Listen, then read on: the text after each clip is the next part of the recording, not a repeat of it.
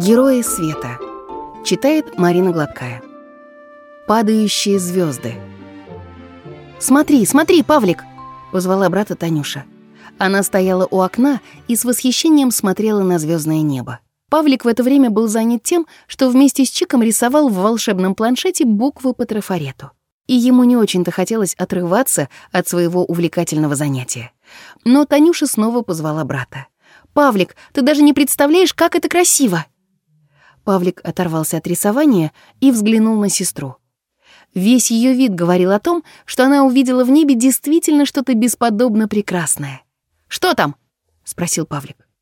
Он отложил планшет и пошел к окну. Чик разочарованно вздохнул. Ведь рисование в волшебном планшете было его самым любимым занятием. Правда, разочарование длилось недолго, ведь узнавать что-то новое Чик любил почти так же, как рисовать. Чик выскользнул из волшебного фломастера и тихонько, чтобы дети не видели, начал прокрадываться к окну. «Ух ты!» — говорил в это время Павлик. «Что это? И правда красиво!» Чик уже едва сдерживал любопытство. Наверное, дети увидели в ночном небе действительно что-то очень-очень прекрасное. Он взглянул в окно и едва не выдал свое присутствие восхищенным возгласом. В ночном небе сияли тысячи, миллионы звезд. Но не это было самым удивительным. Удивительно было то, что то тут, то там в небе появлялись новые звездочки, и они падали. Правда, до Земли они не долетали, а гасли так же неожиданно, как и появлялись. «Это падающие звезды, уверенно сказала Танюша. «И куда они падают?» — спросил Павлик. На этот вопрос у Танюши ответа не нашлось. А вот Чик, когда услышал про падающие звезды, сильно заволновался. Ведь если все звезды упадут, что будет зажигать папа Косморей? Этот вопрос так сильно забеспокоил Чика, что он тут же бросился к дивану, где он жил вместе со своей семьей, братом Бимом, сестрой Ярой и папой Космореем. Яру Чик не застал. Папа уже вылетел зажигать звезды, а вот Бима Чик нашел читающим какую-то книгу. «Там... там...» Чик перевел дыхание. «Там звезды падают!» Бим оторвался от чтения. Вид у него был такой, словно он не совсем понимал, о чем говорит младший братишка. «Какие звезды? наконец спросил Бим. «Которые папа зажигает!» — сказал Чик. Бим удивился еще больше. «Как звезды могут падать?» — спросил Бим. «Не знаю, но они падают!» — не унимался Чик. «А если все звезды упадут с неба, что будет зажигать папа Косморей?» Бим немного помолчал, а затем отложил книгу. «Пойдем», — позвал он Чика. Они проскользнули мимо Павлика и Танюши к другому окну. Бим взглянул на небо, увидел падающие огоньки и усмехнулся. «Ясно», — сказал Бим.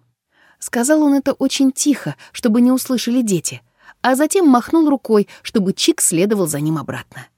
Когда они оказались под диваном, Бим усадил Чика перед собой. «Чик», — начал Бим, — «звезды не могут падать». «Но ведь ты сам видел», — заволновался Чик. «И я видел, и Павлик с Танюшей сейчас смотрят». «То, что ты видел, это не звезды», — не согласился Бим. «Как не звезды? Они ведь видны на небе, так? Они светятся, как звезды, так? Значит, это звезды. Бим покачал головой. Слишком многому нужно было еще учиться Чику. Но Бим понимал его — ведь когда-то он и сам был таким, как младший брат. Ну, а так как старшие должны заботиться о младших, Бим терпеливо продолжил. Чик. В космосе есть много всего, кроме звезд. Это и планеты, и спутники, и астероиды, и газовые облака, и черные дыры, и еще огромное количество того, что тебе еще пока неизвестно. Тогда что это мы видели? Это метеориты. Видишь ли, через космическое пространство с огромной скоростью летят разные обломки и камни. Когда они долетают до нашей планеты, то попадают в атмосферу, где от трения с воздухом так нагреваются, что очень скоро загораются. «Как это что-то может так нагреться, что зажигается?» — спросил Чик. Чик был прилежным учеником, но иногда Бим и Яра говорили такое, что в это с трудом верилось. «Ну, хорошо», — терпеливо продолжил Бим. Попробуй прямо сейчас потереть ладонью о ладонь». Чик удивился такой просьбе брата, но послушно выполнил. Он неторопливо начал тереть ладонью о ладонь. «Быстрее!» — попросил Бим. Чик начал тереть быстрее. «Еще быстрее!» — вскоре сказал Бим, а потом добавил. «А теперь еще быстрее!» Наконец Чик воскликнул. «Ой, горячо!» Он перестал тереть ладони. «Ну что, убедился?» — усмехнулся Бим. Вот так и космические камни, когда на очень огромной скорости начинают пролетать через атмосферу, через воздух, возникает трение, которое такое сильное, что камни очень сильно нагреваются, а потом и загораются. «Эти камни и есть те падающие огоньки, что мы видели?» — спросил Чик. «Да», — ответил Бим. «И они называются метеориты». В эту ночь Чик уснул с трудом. Он долго размышлял о метеоритах и пообещал себе, что постарается узнать о них чуть больше. А еще Чика беспокоило то, что Танюша и Павлик так и считают метеориты падающими звездами.